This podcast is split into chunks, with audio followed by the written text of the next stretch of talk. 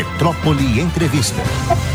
Pois é, secretário, eu estava falando aqui seu tempo de serviço no governo e ninguém fica assim tanto tempo sem ter a competência, né? Porque cada governo que entra, isso é normal e natural, né, secretário, que mude as peças. E às vezes até politicamente, né? Um partido diz assim, olha, eu quero essa aqui, eu quero essa pasta. Mas aí ninguém se ouça mexer. Acho que o governador diz assim, quem quer aquela pasta? Não, não, aquela pasta. Aquela pasta deixa, deixa ali, meu irmão, porque se der gringolar, tá no meu colo. E aí a gente parabeniza aqui o secretário, grande amigo, secretário Manuel Vitório. Me fale sobre as finanças, como está o caixa do governo, que mudou de Rui para Jerônimo. Bom dia, secretário Manuel Vitório. Eduardo, bom dia, bom dia, ouvintes da Metrópole. É um prazer estar com você, meu amigo, de novo, aqui conversando. É, olha, é, agradeço as palavras, né? Você, eu, todo mundo conhece você, diz que não tem papa na língua, né? Está me fazendo um elogio, acho que eu posso ficar contente. É, mas é, uma trajetória bacana, eu tenho muito orgulho dessa trajetória. Sou muito grato né, ao ex-governador Wagner, Rui Costa e o governador Jerônimo ter me mantido aqui à frente de um grupo que é um grupo muito bom, viu? Chefe um grupo brilhante aqui. E dando resultados para a Bahia. A Bahia tem uma situação hoje é, diferenciada entre os estados, né? até agora a gente teve mais 5,8 bilhões de investimentos no governo Jerônimo. Jerônimo já chegou, Rui era correria, Jerônimo a jato. Né? Então, e a gente tem que acompanhar o ritmo. É uma satisfação muito grande, Zé, essa trajetória.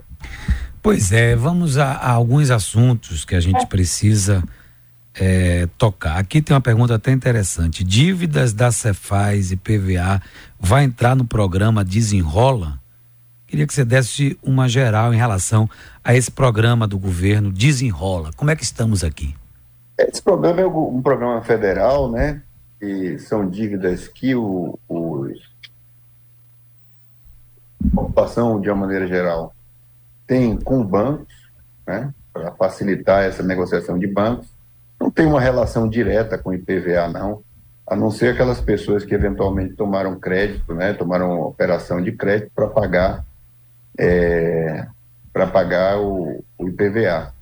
Que nós fazemos é, com relação ao IPVA, eu acho que provavelmente é o maior desconto do Brasil, quando nós vimos aquela elevação muito grande da tabela FIP, né, os carros usados, e antes, é, não sei se você se lembra, os ouvintes da metrópole com certeza estão lembrados, houve uma valorização depois da pandemia, durante a pandemia, depois da pandemia, muito grande do carro usado. Então, a tabela, que é a tabela referência nacional, né, não é só o estado da Bahia, os estados, de uma maneira geral, pegam essa tabela para fazer o reajuste né, das, do IPVA, é, levou muito.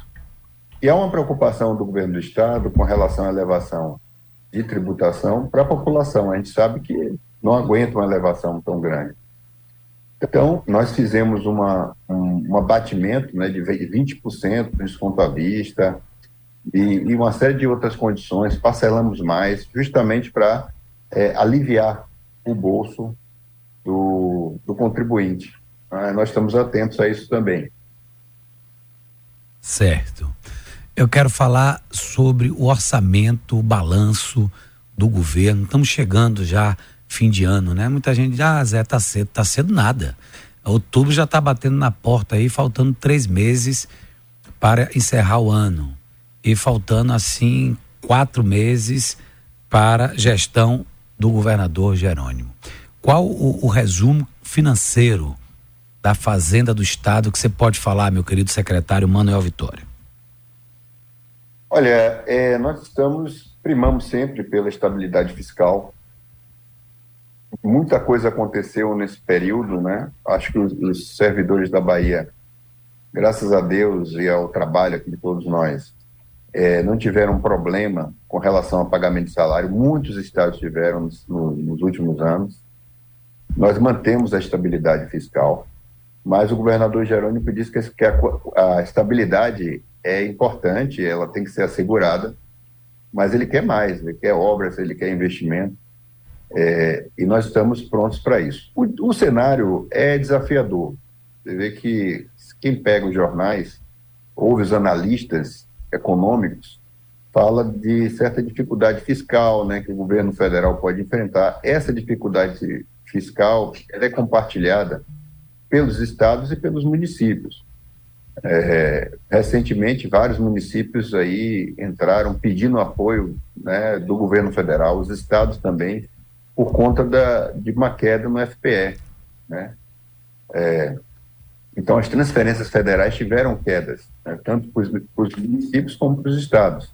O governo federal está atendendo, né, pelo menos ainda que parcialmente, mas está procurando atender uma situação de sufoco, mas ela, essa situação fiscal no Brasil, de uma maneira geral, ela é bem delicada.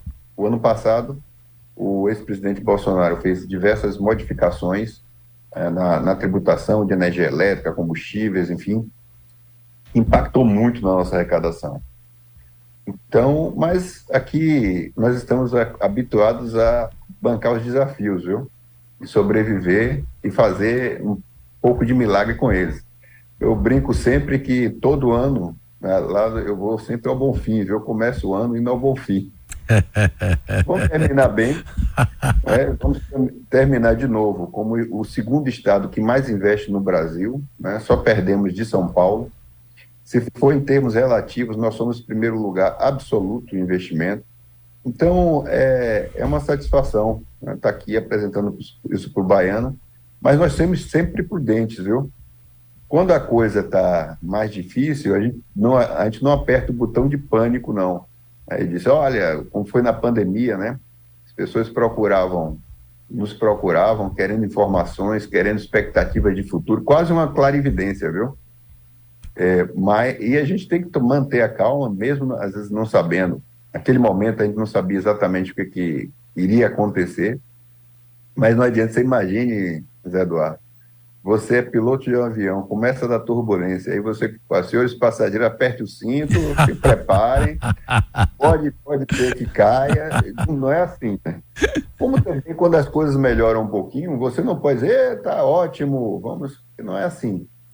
É com prudência, nós temos uma mão firme aqui, o governador Jerônimo dá essa, essa liberdade, autonomia, mais do que isso até a orientação de que não se gasta mais do que arrecada.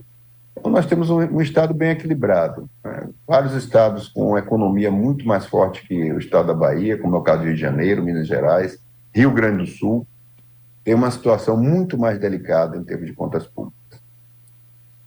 Bom, Dani, nossa colega está aqui, tem uma pergunta a fazer ao secretário Manuel Vitório, secretário da Fazenda. Vamos lá, Dani. Bom dia, secretário. É, Bom dia, Dani. Prefeitos estão aí em estado de alerta, teve reunião emergencial convocada, inclusive, falam em 30% de queda do fundo de participação dos municípios. Como é que o governo tem visto, tem lidado com essa situação? 30% de queda no FPM, é o que eles dizem. É, é eles têm razão né, de, tá, de estarem preocupados.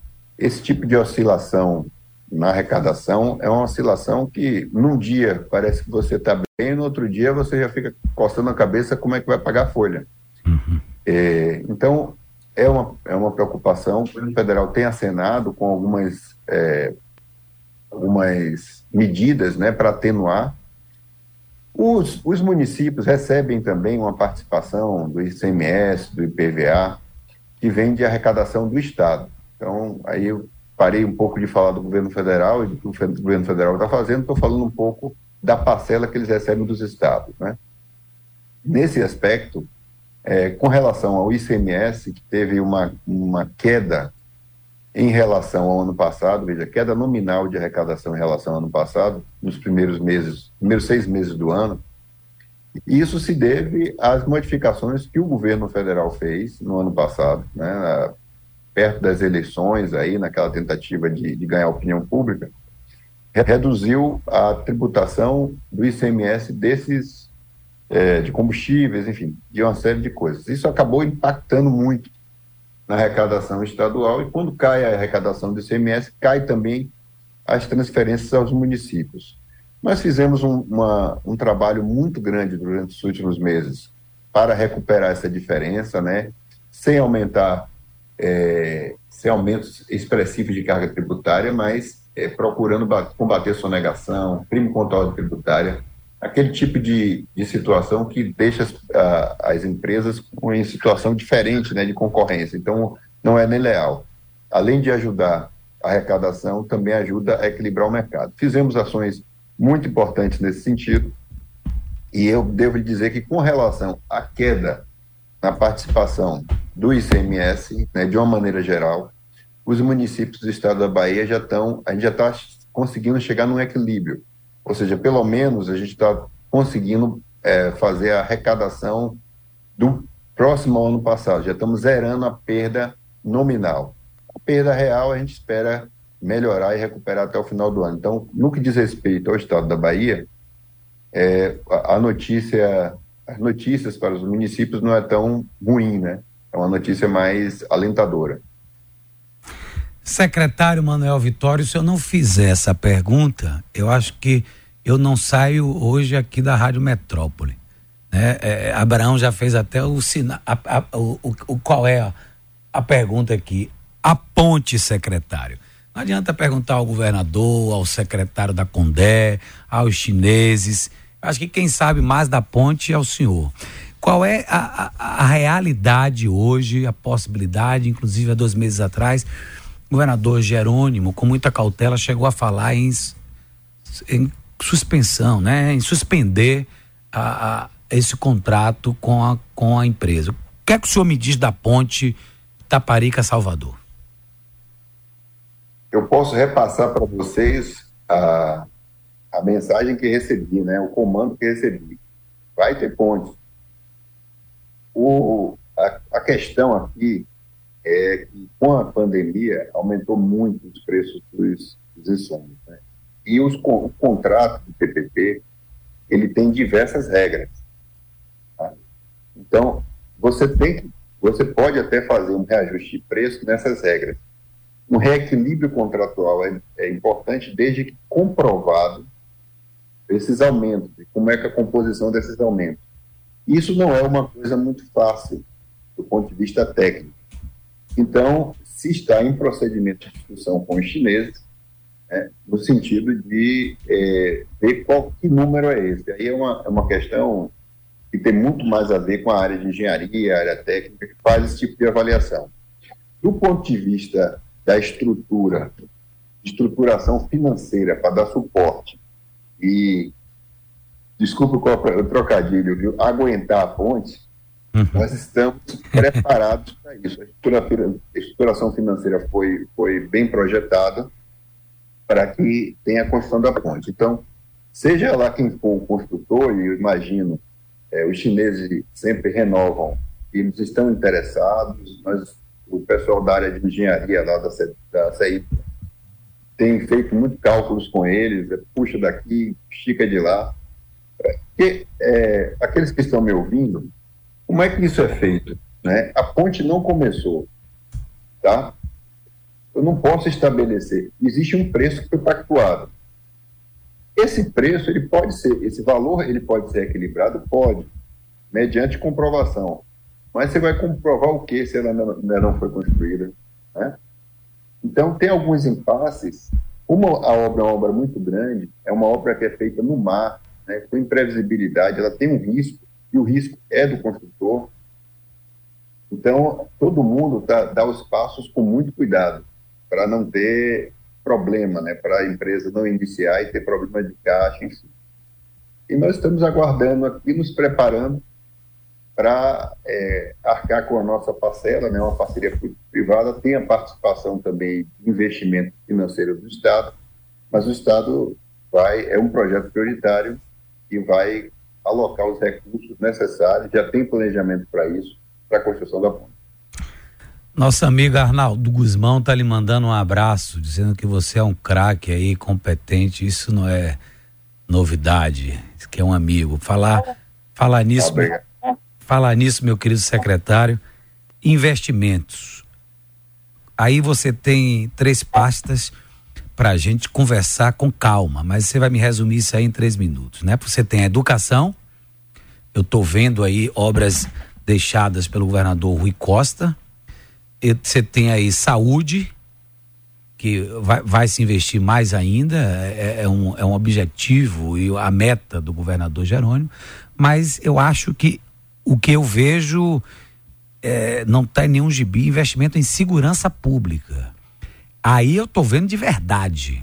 Qual dos três, assim, hoje é o maior investimento? Qual a pasta hoje que mais se investe? Segurança pública, educação ou na saúde? Qual é o, principal foco hoje de vocês aí na gestão Jerônimo?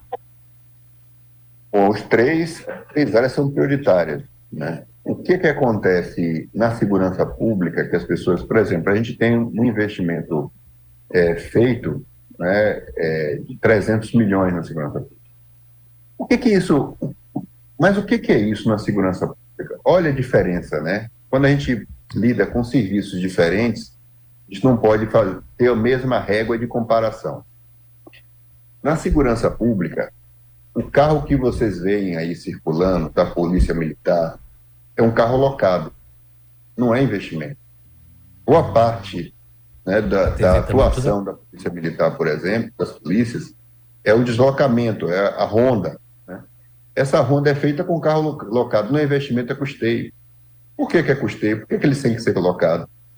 Porque a gente não pode ter um problema de do carro quebrar, aí sai fazer, vamos fazer uma licitação para consertar carro, o carro está velho, o tempo a gente precisa do carro rodando.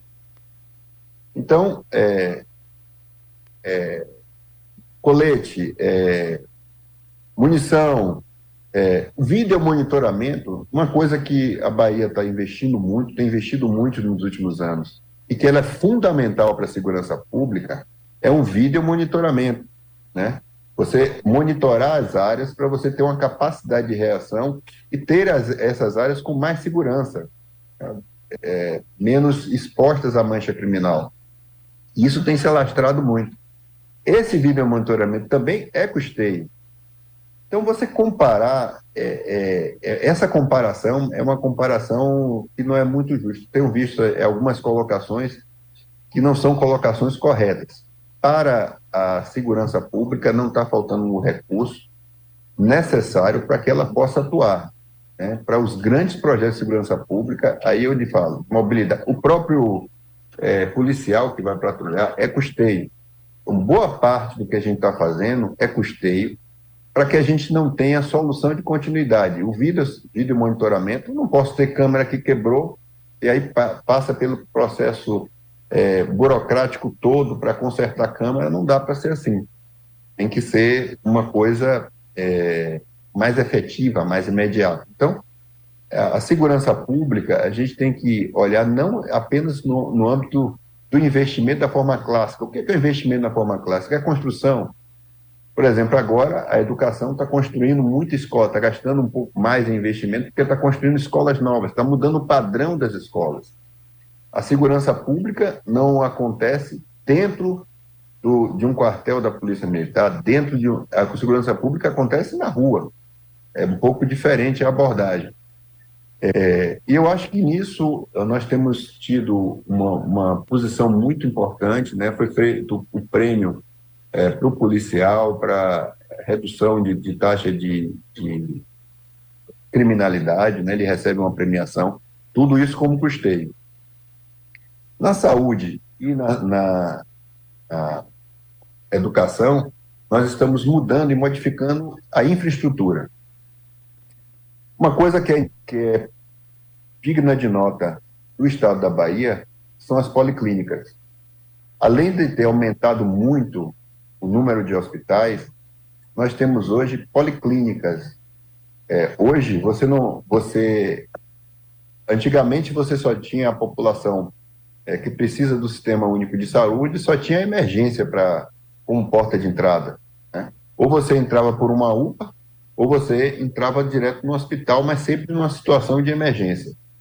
Hoje, com as policlínicas, você tem uma possibilidade de um acompanhamento melhor, né? De você consultar um especialista, de fazer exames complementares, de cuidar da saúde antes de virar uma, uma um caso de emergência. E isso necessitou muito investimento físico. E esse investimento, daqui a pouco, ele está gerando um custeio maior. Porque aí você tem que botar todo o recheio, né? todo o atendimento que é feito, são as pessoas que atendem, são os serviços que são prestados dentro dessa estrutura.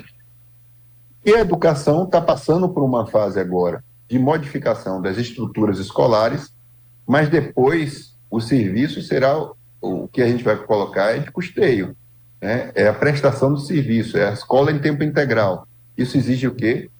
Gastos com pessoal, gastos com, com serviços que eventualmente são contratados. Então, é importante a gente não, é, não simplificar demais a discussão. Nós temos orgulho, a Bahia tem orgulho dessa, dessa taxa de investimento, mas quando olhar e focar o que a gente tem realizado em cada área, a gente tem, tem que focar também os resultados, né, os programas que, que estão sendo executados e aonde se pretende chegar. É, qual a meta para a inauguração de obras aí, investimento em obras na, no governo Jerônimo, mais três anos de governo aí? Qual a meta, meu querido secretário Manuel Vitório, que está aí na, na, no seu colo, aí na sua mão? Olha, é, são muitos bilhões de reais, viu? Essa é a meta que me faz acordar à noite. Eu, um... É engraçado, viu? Permita aqui contar uma história. O acabei fazendo amizade com um canadense, uma pessoa da escola de governo do governo federal, me pediu que, eh, para ele conhecer, né, do governo canadense, me pediu para ele conhecer o que é feito aqui na Bahia, enfim. Aí nós fomos, fomos, ele é um homem de dois metros de altura, e a gente marcou no Iemanjá para almoçar e depois eh, fazer uma conversa com ele. E aí ele, muito sério, cara, me perguntou o que, que me fazia é, ficar acordado né, à noite. Eu disse a ele que eu dormia como um bebê. Acordava a cada três horas e chorava pra caramba. E a gente acabou fazendo uma amizade grande com isso. Então, o desafio que nós temos para a população e para ampliação de serviços no estado da Bahia é nos tira um pouco o sono, porque o governador Jerônimo quer muito mais, né?